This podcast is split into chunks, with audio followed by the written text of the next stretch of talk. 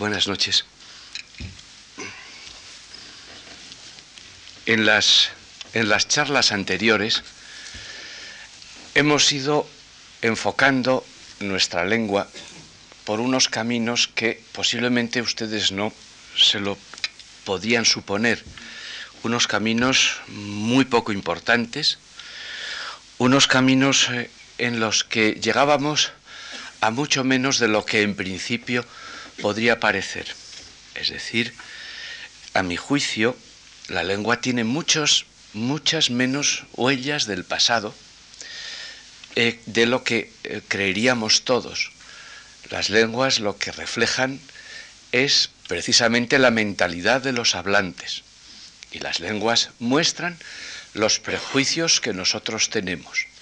En la primera de las charlas me enfrentaba con algunos hechos que son comunes a todas las lenguas que conocemos y que tenemos alrededor, e incluso a la nuestra. Problemas que ejemplificaba sencillamente ante hechos tan esenciales en apariencia como cambiar el orden de la elge y de la che en el diccionario, hechos tan esenciales que podían dar lugar a un verdadero problema. En la segunda de las charlas me enfrentaba también con algunos retazos de nuestro pasado, tal y como nos lo mostraba el léxico. Retazos que tienen que ver, por ejemplo, con la cultura material, retazos eh, que tienen que ver con el intercambio de objetos de unas lenguas a otras, retazos del pasado eh, que están cimentados en elecciones que hacen los hablantes debidas exclusivamente a la moda. Pero tras eso no veía por ninguna parte el alma de los pueblos, lo que veía era que teníamos unos instrumentos magníficos para la comunicación, unos instrumentos a los que nosotros dotábamos muchas veces de contenido y en los que también nosotros introducíamos nuestros prejuicios. De forma que terminaba la charla anterior eligiendo entre el alma de las lenguas y la metáfora, prefería la metáfora y les señalaba que podíamos entender determinados hechos, por ejemplo, del léxico relativo o referente al conocimiento, en inglés, en italiano, en francés, en español, etc., sencillamente por el mismo mecanismo metafórico de creación. Y ahí es donde estoy situado. Hoy eh, quizá eh, nos vamos a situar en un lugar mm, menos todavía importante aún, un lugar eh, que trataría de mostrar en unas pinceladas, van a ser siete, cuáles son los rasgos que estimo que podrían eh, caracterizar a nuestra lengua. Habría algunos rasgos más, y posiblemente los fundamentales, los que tienen que ver con su estructura. Pero yo me voy a referir a hechos perfectamente conocidos, externos, de forma que mi exposición la he montado hoy, toda ella con noticias de la prensa de estos últimos años. Y les voy a ir desgranando así como una especie de antología de juicios de la prensa que nos va a servir para indicarnos cuáles son esos prejuicios que nosotros tenemos con respecto a la propia lengua o las ideas que tenemos con respecto a ella o cómo la utilizamos. Pero verán que también ahí me niego a pensar que estemos con un ser vivo que esté dotado de un alma y que esa alma eh, tenga, por lo tanto, una especie de eh, comportamiento especial. Me vuelvo otra vez a las personas y estimo que todo lo que queramos explicar de las lenguas como hecho metafórico, tenemos derecho a hacerlo, pero desde luego no hace falta que nos lo creamos del todo. El primer hecho que yo percibo en la lengua actual, en el uso que existe en el español en el momento presente, es un prejuicio permanente de mitificación, de mitificación en la nuestra como en todas las lenguas. Recordarán que el primer día les daba la pista de unos ejemplos de un leonés inexistente y de una lengua eh, extremeña inexistente también.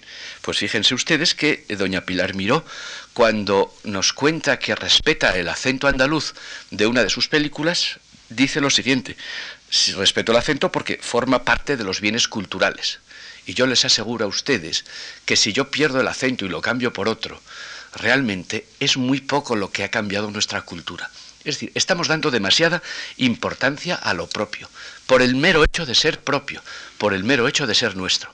Y el acento, el sesear o no sesear, estará bien que yo lo reivindique porque sesee, está bien que prefiera sesear a no hacerlo, pero el evitar el seseo no tiene de verdad ningún peligro para no representa ningún peligro para ninguna lengua. Y desde luego el seseo o la pronunciación de la palatal lateral, el ye como ye, desde luego, no es ningún bien en el caso de ninguna lengua. no podemos exagerar, no podemos convertir a las lenguas en esa especie de dioses que están ahí situados, cuando son realmente unos instrumentos magníficos para la comunicación que están a nuestra entera disposición para ello. Claro, esa idea de mitificar la lengua nos lleva a que la lengua no cambie. Y yo les muestro algunas palabras que aparecen en el diccionario académico. El diccionario de uso de la academia mm, da entrada a la palabra afaño. Afaño no lo habrán dicho ustedes en su vida. Fechor, que yo sepa, se emplea en el fuero de Zamora y casi no se ha vuelto a emplear nunca. Fazañero y fazañoso, salvo que ustedes estén de broma, no lo emplearán. Ni fébrido, ni fazferir, ni fazoleto, ni marrido, que podría ser un leonesismo que algunos de nosotros podíamos emplear. Ni otor, por autor, ni prea, ni divinación, ni divinador, ni infamidad, ni mormullo, ni mormullar, ni duena, ni malvestad, ni astrologal, ni apostolical. Palabras como estas y muchísimas más están en un diccionario de uso como es el diccionario académico. Y palabras como estas son simplemente un síntoma de que nosotros tenemos tal respeto a la lengua que ni siquiera estamos preparados para comprender que las lenguas cambian y que hay palabras que decididamente han dejado de formar parte del caudal de nuestra lengua. Hay un segundo hecho mucho más importante y realmente revelador de eh, lo que son las lenguas en la actualidad. No nos engañemos, no les considero, no considero a las lenguas como seres vivos, pero sí que entiendo que las lenguas son mecanismos importantes para ejercitar el poder. No sé si ustedes recuerdan eh, algo que una persona que asiste a esta charla me contó en una ocasión. Mm, por lo tanto, hablo de segunda mano. Eh, un político en una discusión en televisión se acerca, eh, se enfrenta con otro que emplea la palabra lúdico. No sé, quien haya leído a Huitzinga sabrá que el hombre lúdico es precisamente una de las constantes del ser humano en el siglo XX. Y eh, le señala el político y le dice que eso está muy mal empleado, que la palabra lúdico no existe, que vaya al diccionario, que lo que existe es lúdicro. Claro, existe un lúdicro en el diccionario que es un latinismo anticuado que aparecía sencillamente en algunas obras del barroco, en algunos títulos especiales. Pero claro, el que es capaz de conocer estos hechos también es capaz de poder enfrentarse con los demás y poder enmendarles la plana. La lengua da evidentemente un enorme poder. Y, no sé, eh, en esta antología de juicios hechos por periodistas, yo les leo solo un fragmento publicado en un periódico en el año 92. Este periódico, eh, en este periódico se lee lo siguiente. Hace ya años que en las sedes centrales de los partidos se corrió la voz de que el adueñarse de los conceptos es estratégicamente tan importante como disponer del aparato. Hay que admirar la astucia con la que la clase política, a la que nada le es más ajeno que cualquier idea, se ha adueñado de aquella. Que el debate político se convierta cada vez más en un fantasma audiovisual es una de sus consecuencias. Punto número tres. La violencia. Les leo en esta manera antológica de enfrentarme con las noticias de la prensa algunas que son muy recientes. Es notoria la permanente escalada del linchamiento verbal que la oposición vasca, el mundo de Ribatasuna, con el diario Eguín en la cabeza, ha emprendido contra el gobierno vasco, al que descalifican tachándolo de cipayo. Y como las palabras no matan, pero sí se devalúan.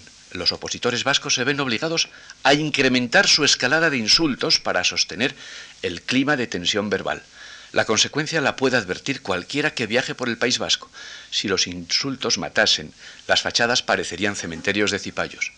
Como los insultos se devalúan con su uso y abuso, las escaladas verbalistas obligan a estar constantemente huyendo hacia adelante, hasta que se termina por perder el contacto con la realidad. Este es un ejemplo que ha aparecido en la prensa. Otro ejemplo de Giacomo Marramao del año 92. La cultura es fundamentalmente lenguaje, así que las tecnologías de la comunicación han alterado e innovado los códigos lingüísticos que utilizamos.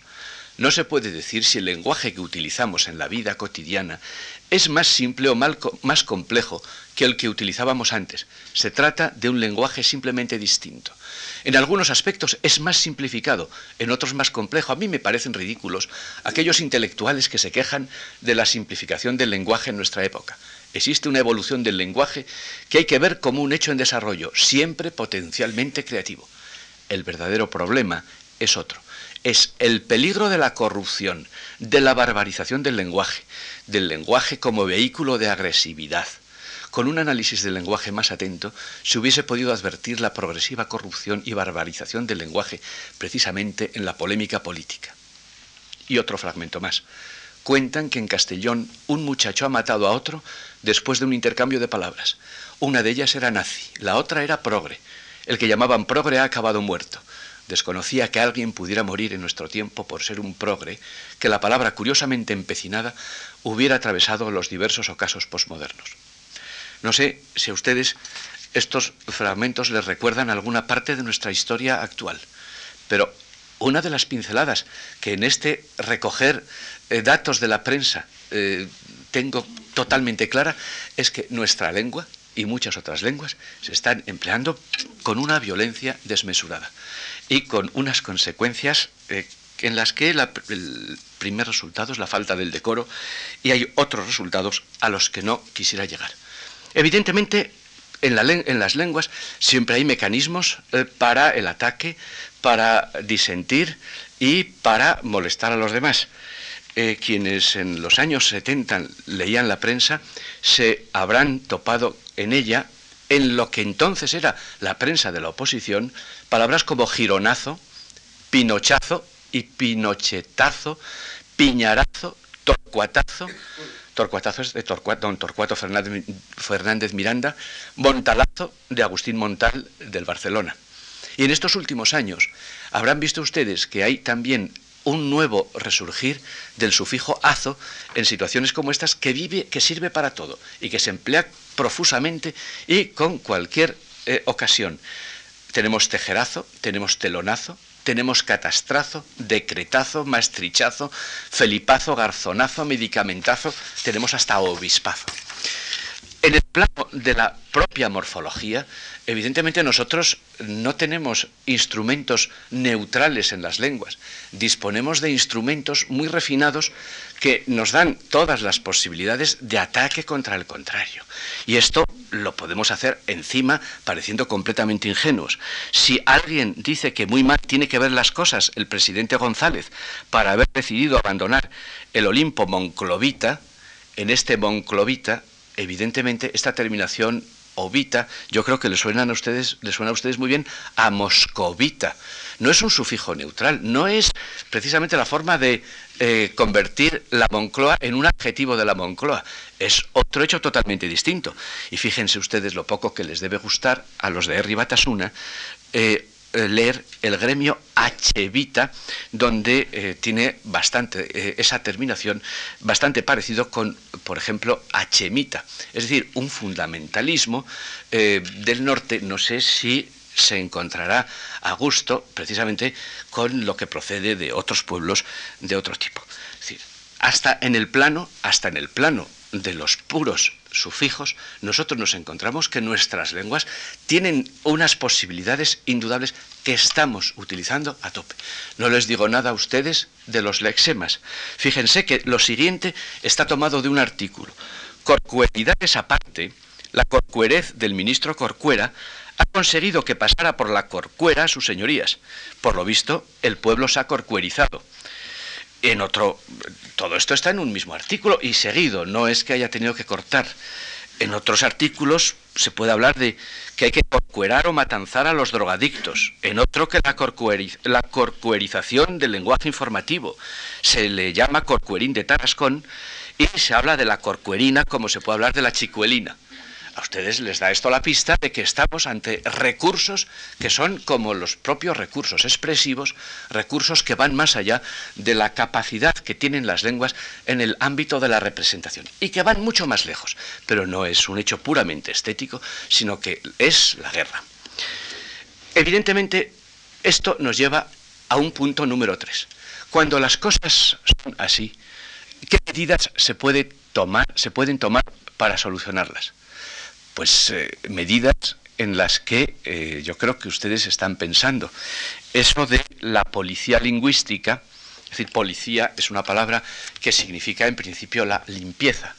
Mm, no es que vaya a haber un policía que vaya a poner una multa a quien introduzca un anglicismo.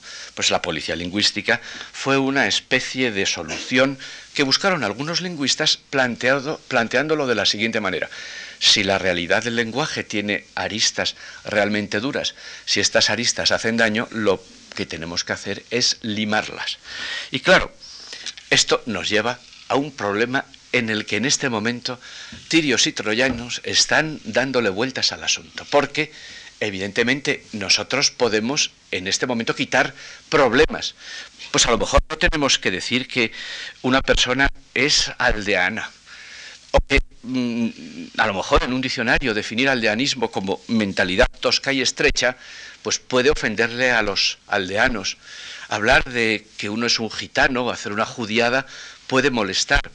Y ante esto, la idea de lo que podríamos llamar quitar las esquinas, eh, hacer posible la convivencia y evitar los roces nos debería llevar a evitar problemas de este estilo. Claro que encontramos opiniones para todo. Un filósofo dice, y tiene razón, que hay asuntos que parecen veniales y de poca importancia.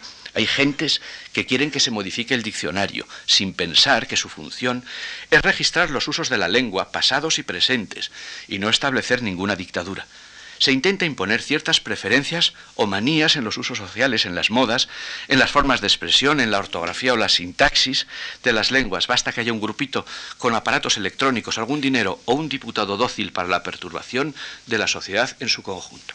Es decir, es razonable la crítica a quien quiere cuidar con esmero este hecho de policía lingüística, sí.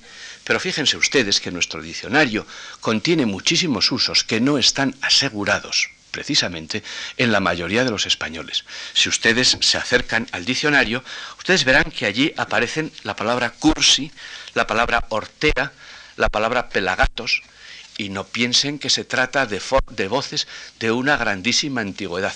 Son voces surgidas en el siglo XIX. Y miren qué cosa más curiosa.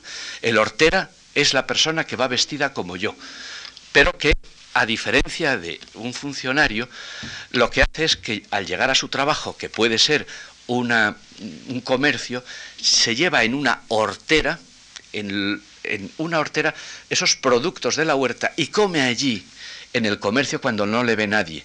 La apariencia es la del funcionario, la de persona que trabaja en un ministerio, pero la realidad es que es una persona muy mal pagada y cuyo aspecto externo es un aspecto que no corresponde al de su clase. Y si ustedes buscan la palabra cursi, verán que la palabra cursi, que caracteriza, por ejemplo, a Galdós, que caracteriza, por ejemplo, a Clarín, es sencillamente esa crítica permanente que se hace a la persona que trata de aparentar una clase social superior que no le corresponde. La propuesta de Galdós es que por favor nos adaptemos a nuestros recursos y a nuestras maneras de poder subsistir y no intentemos imitar a las clases superiores que además en el caso de la mujer eh, tienen un rasgo que es el romanticismo. Tienen que ser pálidas, delgadas, con un corsé y además aparentar alguna enfermedad. Es decir, eh, ni cursi es una palabra que empleen los pastores de Salamanca, ni cursi es una palabra que estuviera extendida, sino que es una palabra que nace en determinados grupos sociales precisamente para zaherir a unas determinadas personas. Y esto ocurre con Hortera. ¿Y qué me dicen ustedes de pelagatos? Pelagatos es una de las mayores brutalidades que hay como forma de designar a una persona. Nace también en este ambiente del siglo XIX y sirve precisamente para qué? Para referirse a aquella persona que no tiene trabajo, que no tiene nada que dar. El diccionario está lleno, por lo tanto, de una serie de elementos que no pertenecen al, al, nivel de la pura neutralidad, que han entrado dando cuenta de determinadas ideas sociales. Y no pasa nada. Evidentemente, lo que no podemos hacer es eh, cuentos políticamente eh, correctos y hacer que Caperucita y el lobo se den la mano. Es, el dominio de la pura tontería. Pero desde luego en nosotros está, de verdad, eh, tener en cuenta que estas grietas que puede haber en el contacto humano a través del lenguaje, en muchos casos estas grietas se pueden rellenar de verdad con un poco de vaselina, porque ahí no hay espontaneidad, ahí no hay el reflejo de un uso general. Hay ahí el poder de un determinado grupo social que ha incluido entre los usos a partir del diccionario una serie de palabras que no son generales. Porque ¿quién les dice a ustedes qué es lo normal y qué no es lo normal en español? El día próximo veremos que tenemos una forma de medirlo. Y esa forma de medirlo no pasa porque nosotros nos pongamos de acuerdo, porque resulta que si aquí no hay nadie de Andalucía y si no aparece nadie, por ejemplo, de Panamá, a lo mejor no nos damos cuenta de que los usos en otros sitios son totalmente distintos. Y a lo mejor lo que tenemos que tener es una serie de ejemplos de todas las procedencias para poder establecer ese nivel medio. Esos ejemplos que el próximo día, a que me referiré el próximo día, que nosotros logramos conseguir a través de un corpus. Pues bien, las cosas se sitúan así, se sitúan con esa peligrosidad y no pasa nada. A lo mejor tienen razón quienes deciden no alterar para nada eh, los usos lingüísticos. A lo mejor tienen razón quienes deciden, mm, no sé, hacer algunos cambios. Efectivamente, los cambios son razonables en el dominio del léxico. En la fonética o en la sintaxis sería una verdadera atrocidad. Es en el dominio del léxico. Y esos cambios, pues bueno, van haciendo posible que yo diga la catedrática y la médica, cuando hace unos años nunca hubiera dicho la catedrática ni la médica, hubiera dicho la catedrático y la médico. Y sin embargo, no me ocurre nada ahora por haber ha aceptado ese cambio y por haber introducido en mi manera de expresarme esa nueva forma de femenino eh, que tienen estas palabras. Ahora, el problema muchas veces no está ahí, no está en lo aparente, está en los mecanismos de la comunicación. Si todos nosotros estuviéramos en una discusión, seríamos muchos para una discusión y para darnos la palabra, pero figúrense ustedes que cinco de nosotros estuviéramos discutiendo ahí inmediatamente se notarían unos papeles. ¿Quién es capaz de pisar a otro que está hablando? ¿Quién es capaz de dar un golpe en la mesa? ¿Quién levanta la voz? ¿Quién es sumamente cortés? ¿Quién facilita que otro hable? Si ustedes se dan cuenta, siempre que hay un diálogo, hay una enorme cantidad de papeles que uno tiene que tomar.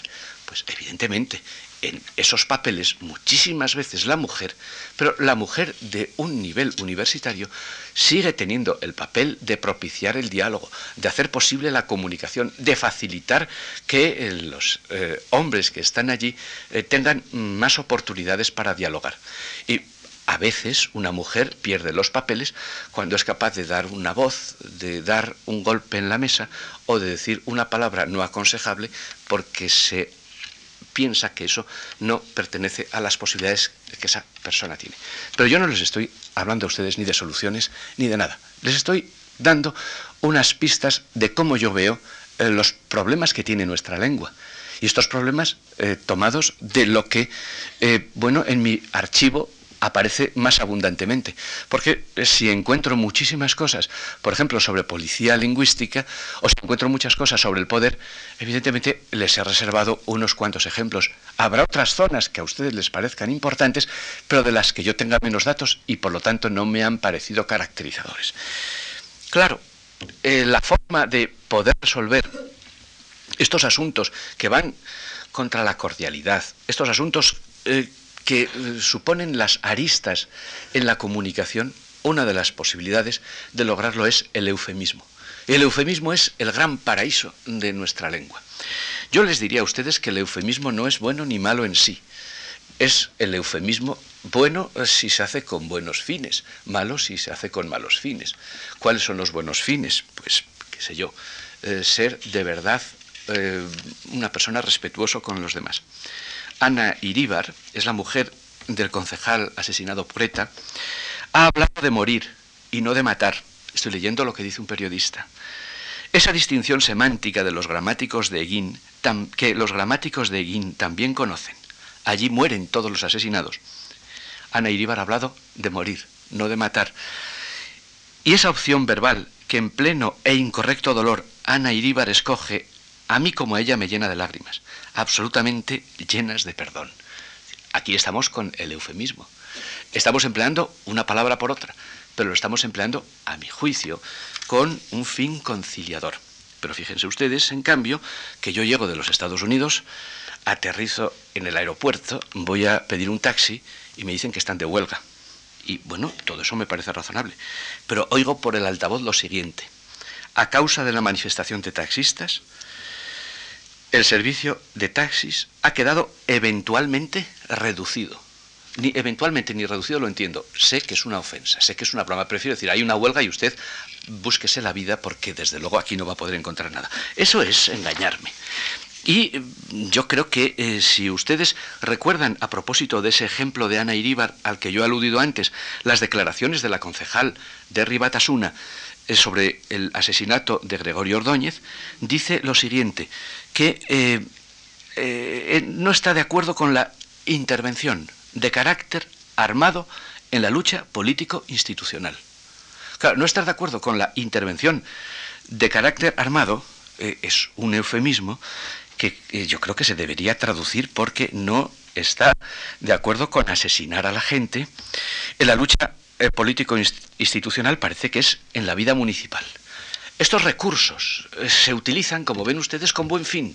El fin de perdonar, se utilizan con el fin de ocultar la realidad, se utilizan con el fin de engañar, si nosotros tenemos miedo a que nos echen de donde estamos, a lo mejor hay una reestructuración y entonces así no nos alteramos. Evidentemente el, el, reino del eufemismo no lleva a que el eufemismo tenga una valoración positiva o negativa, sino que tiene la valoración que el uso concreto, que la realidad puede darle. Están ustedes esperando que les hable, supongo que tratándose de la lengua actual, de los malos usos de los malos usos desde el punto de vista de mm, un buen conocimiento de la lengua. Eh, Ortega, don José Ortega y Gasset, en el año 1911 publica un artículo en el que se refiere a las lenguas, eh, dotándolas de dos grandes rasgos. Las lenguas, por un lado, tienen obligatoriamente que evolucionar. Dice que están sometidas a las leyes fonéticas y que esto hace que las lenguas se vayan poco a poco degradando contra esta degradación hay una solución que es la lengua del arte. Es todo lo que el idealismo lingüístico iba a defender y es todo lo que el idealismo lingüístico nos ha enseñado a los profesores. Contra la terrible degradación que puede sufrir una lengua, solo hay una posibilidad de frenarla, que es enseñando precisamente la lengua del arte, leyendo, enseñando la literatura. Don José Ortega y Gasset se sirve de un ejemplo para nosotros importante, es el francés. Si el idioma francés fenece o se borran sus delicadas irisaciones, la humanidad habrá perdido un mundo de pensamientos, de metáforas, de emociones. Las cosas verdaderamente humanas son claras, precisas, expresas, comunicables. De otro modo, el pensar, el sentir, el querer solo llegan a aquella buena sazón y madurez que llamamos cultura, merced a la expresión. Un espíritu de gran potencialidad se creará un idioma multiforme y sugestivo, un espíritu pobre, un idioma enteco, reptante, sin moralidad ni energía. Estamos en algo que yo creo que es materia de crítica. En lo poco que usted y yo hemos estado hablando en el bar ha surgido inmediatamente este problema. Hablamos mal. Pero no es que hablemos mal porque seamos tontos, es que nos despreocupamos del buen uso y somos conscientes de que aquí hay unos problemas y de que aquí puede haber unas soluciones. El hecho es que Javier Marías se atreve, y a mi juicio con toda razón, a explicar lo que ocurre de la siguiente manera. Se está produciendo una contaminación considerable que no afecta al conjunto de la lengua, no podría, pero sí al lenguaje periodístico y a determinados vocablos o expresiones que fueron fundamentales hace no mucho y que hoy van quedando casi inservibles hasta cierto punto, repugna hacer uso de ellos. Están tan manoseados, o ensalivados, tan usurpados, tan trivializados. Pertenecen ya también a tantos miserables que se siente la tentación de no volver a emplearlos o de cogerlos solo con pinzas y guantes esterilizados. Todos sabemos que la mejor manera de desvalorizar una palabra es repetirla hasta la saciedad y abusar de ella. Quien no ha jugado a decir muchas veces seguidas, hasta verle, quien no ha jugado muchas veces seguidas hasta verle perder su significado. Es decir, nuestras lenguas nos llevan a utilizar una serie de latiguillos, de recursos absolutamente impensados, recién incorporados, por ejemplo, al lenguaje de la televisión y con los que nos sentimos perfectamente modernos y seguros. Ya hay un colega mío eh, que me parece, él no va más de la modernidad, es un poco mayor que yo, eh, porque se despide por mí del teléfono diciendo, muy bien, venga, adiós. Ese venga, por ejemplo, ha penetrado ya hasta en los filólogos y con una rapidez que yo ya lo, lo empleo porque quiero estar a la paz. Pues bien, si nosotros nos dejamos llevar por la inercia, por la pereza, podemos hacer eh, lo que eh, cuenta también un periodista eh, hace no, no, mucho tiempo. Blandir cual alfanje la sintaxis, hablar fuerte, hablar claro y tomar siempre el resopón. Hay su prosa cuartelera, hay su cincha, su blasfemia. Venga el órdago, doy la cara. No hay charada, solo hay paz en el honor. Su sapito en la boquita, ya supura la plumita. Hay que risa, tía Luisa. Hay que mojo la camisa hechos de este estilo que nos llevan a las frases hechas, a los latiguillos, algo que pertenece a la no meditación de qué es lo que tenemos nosotros que decir. Evidentemente, tras esto hay dos problemas en los que no voy a entrar. Uno, la enseñanza, evidentemente, y otro, la convicción de que en realidad esto nos hace cursis, que intentar hablar bien es algo que pertenece a determinados grupos y que un joven con 14 años que hable como un señor con corbata está haciendo una cosa aterrorizante porque sus amigos se van a reír de él. Hay una especie de desprestigio de lo que podríamos llamar la buena manera de hablar. Pero creo que es algo que tenemos que tener en cuenta si eh, pretendemos dar unas pinceladas de cómo es nuestra lengua. Pasamos a una pincelada más. Creo que es la sexta. El purismo. El purismo o la búsqueda del cosmos. Yo se lo voy a explicar a ustedes con un ejemplo que me afectó bastante. Yo distingo muy bien, he cantado de canté, pero como lo distingo muy bien, lo que hago es poder decir, por ejemplo, hace cinco años he aprendido esto. Con lo cual, estoy acercándome muchísimo a lo mejor a hace esos 15 años o 5 años. Y en cambio puedo decir, esta mañana salí de Salamanca con una niebla. Si yo utilizo estos recursos, me voy a encontrar en mi buzón una carta. 53 recibí cuando trabajaba en la farándula en televisión, porque un señor me explicaba que su maestro le había dicho que cuando era el día de hoy tenía que decir he cantado y cuando era el día de ayer o antes tenía que ser canté. lo tenía todo perfectamente claro. Se miraba a los ojos a sí mismo, se dirigía hacia su infancia, que es el paraíso y es donde todos hemos encontrado lo que es lo natural, y ahí un maestro le había dicho, he cantado es muy reciente, canté es del pasado, y por lo tanto lo tienes totalmente resuelto. Este señor decidió eh, hacerme cambiar para evitar, eh, no sé, ustedes se supone lo que es eh, tantas cartas, y empecé a adaptarme a la norma y creo que ahora ya no iría por esos caminos. El purismo es la idea de que hay un cosmos y de que ese cosmos nosotros tenemos que adaptarnos a él, que no hay ninguna posibilidad de equivocación. Y así hay una carta divertidísima publicada en El Sol en el año 92 que vean ustedes eh, como en principio parece una brutalidad, pero ya verán que nos podemos reír de ella. La Real Academia Española está cometiendo un error derivado de unos estudios filológicos obsoletos y artificiosos, aunque no exentos de méritos, que consisten en atribuir el mismo sonido bilabial a las letras B y V Basta pensar que en todos los idiomas europeos y los derivados del latín, aparte de algunas regiones españolas, tiene el sonido V como labio dental suave, es decir, la diferencia del sonido B bilabial. Insistir en esta teoría de igualdad constituye un desacato al sentido común, es decir, pensar que pronunciamos la B y la V de la misma manera, esto va contra el sentido común, pero no es que no están ahí. Si están ahí será por algo, claro.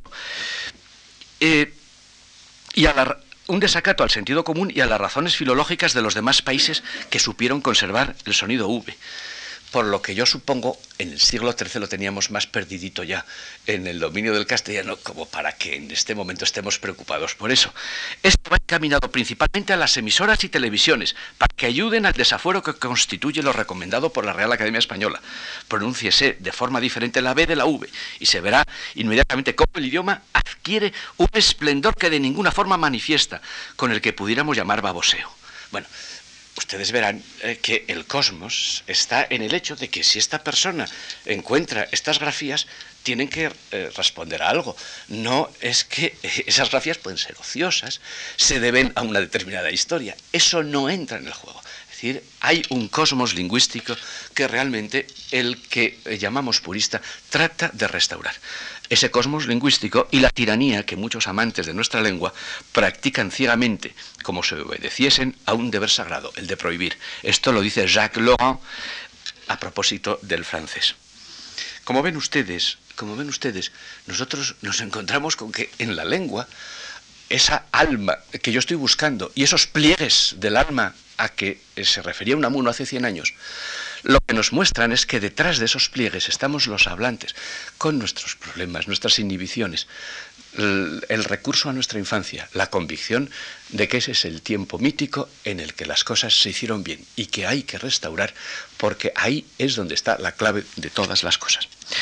De forma que llegamos en este ámbito a renunciar a nuestro propio sentido de la estética. Es como si yo, porque mis hijos no utilizan corbata, decidiera no emplearla yo también. Pues hasta ahí podíamos llegar. Bastaría con que la usasen para que yo viniera sin ella. Pero porque estoy haciendo una elección. Esta misma elección. Parece que no nos atrevemos a hacerla en la lengua. Y les voy a poner a ustedes un ejemplo que me parece claro entre cualquier otro. En el país del 28 del 3 del 93, el defensor de los lectores publica lo siguiente. En la última edición del diccionario de la Real Academia Española hay novedades. Palabras que circulaban sin el aval de los inmortales. Palabras que circulaban sin el aval de los inmortales ahora han sido aceptadas con todas las formalidades.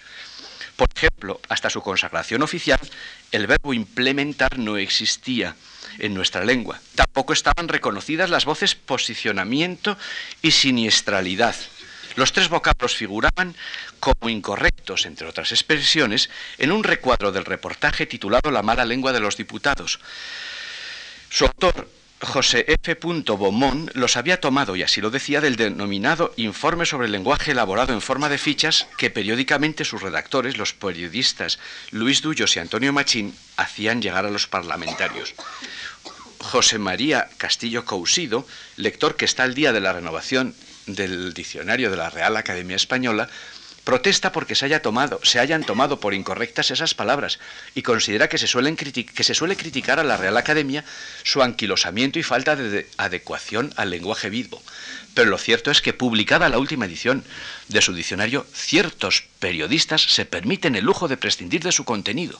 En el nuevo diccionario de la Real Academia, implementar es poner en funcionamiento, aplicar métodos, medidas, etcétera, para llevar a cabo algo, posicionamiento, acción y efecto de tomar posición, y siniestralidad, que es una brutalidad, porque de siniestro el adjetivo es siniestral, pero el siniestral no aparece por ninguna parte.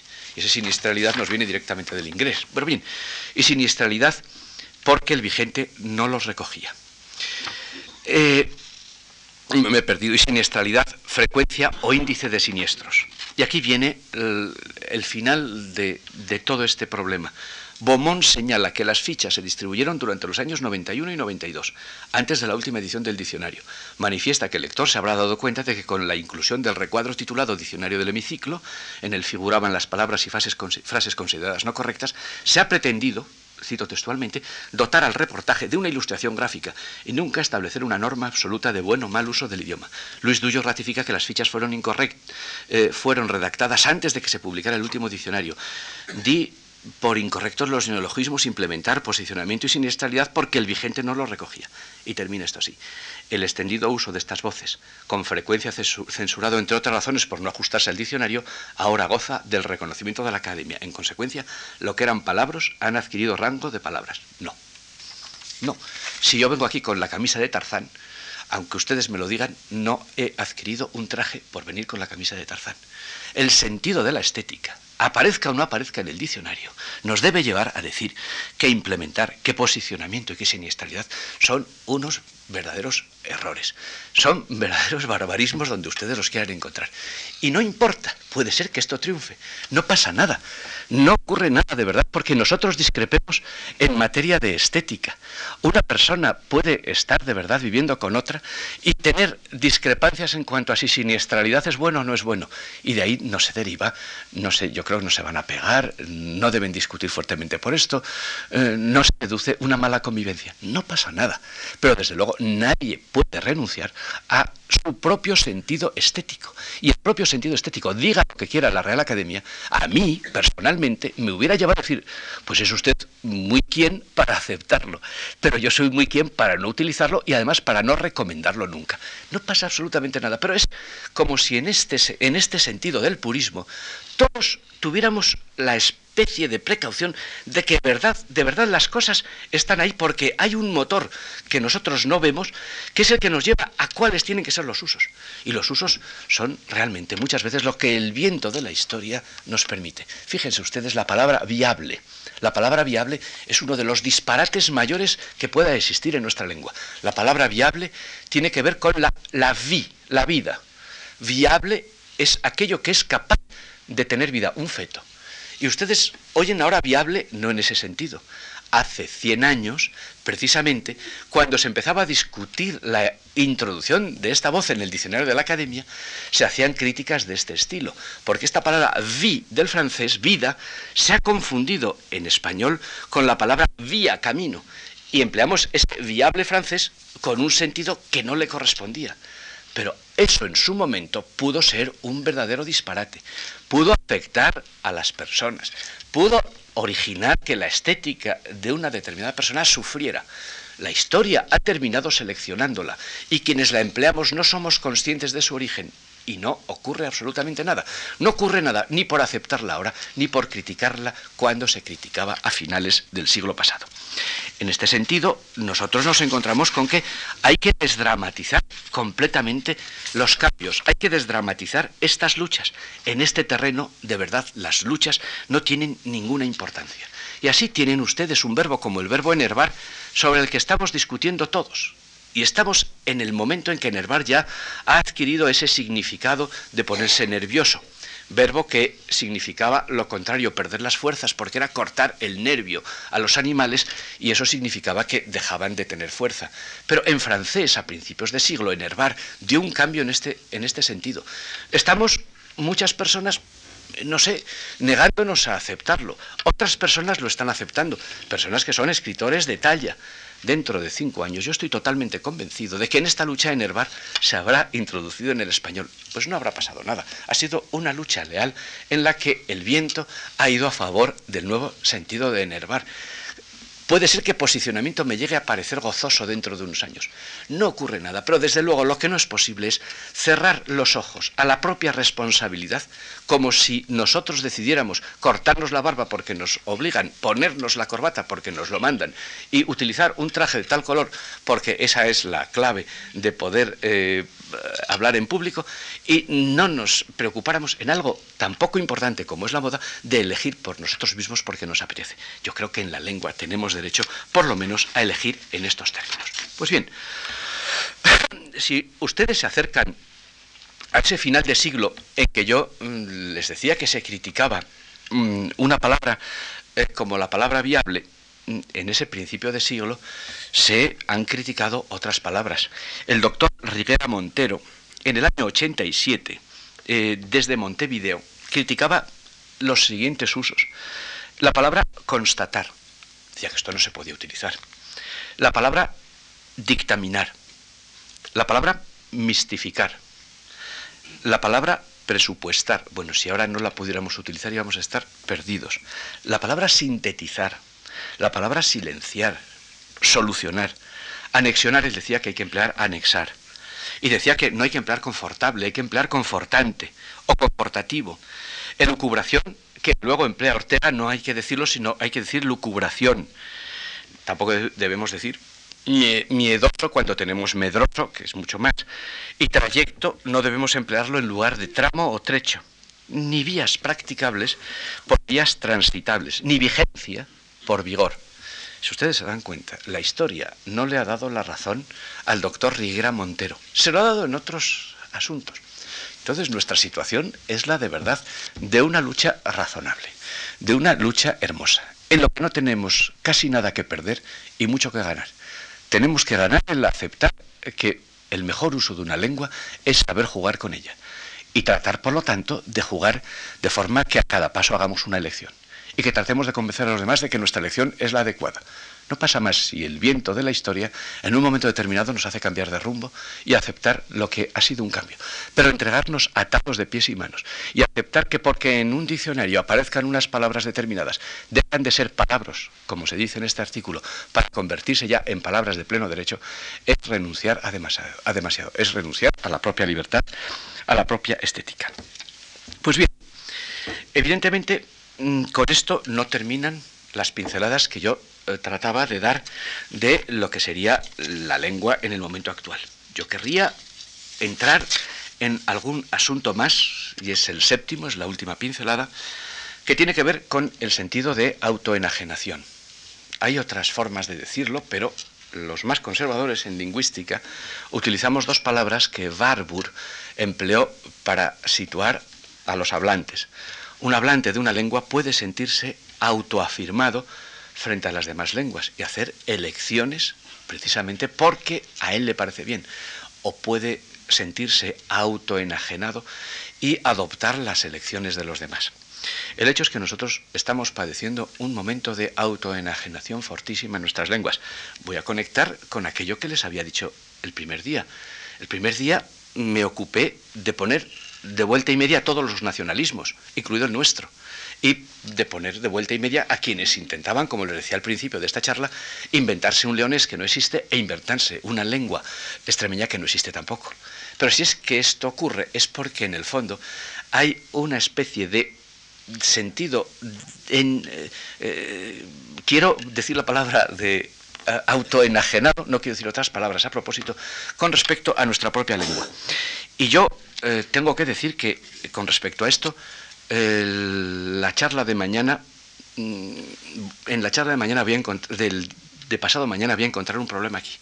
Porque una lengua que trata de ser enseñada a mucha gente, una lengua que tiene que servir para la traducción asistida o semiautomática, una lengua eh, que trata eh, de ser una lengua importante, debe tener una clarísima, una clarísima norma y debe tener un estándar, debe tener un estándar bastante fuerte o distintas variedades de ese estándar. No nos puede sorprender, es un problema que hemos heredado ya de nuestro siglo de oro, que eh, pueda haber discrepancias en cuál es la mejor forma de hablar. Puede ser que unos prefieran la manera de Sevilla, otros la de Madrid, otros la de Buenos Aires, pero entre todas estas maneras hay algunas en común y algunas otras que pueden considerarse normas dentro de ámbitos importantes del uso del español.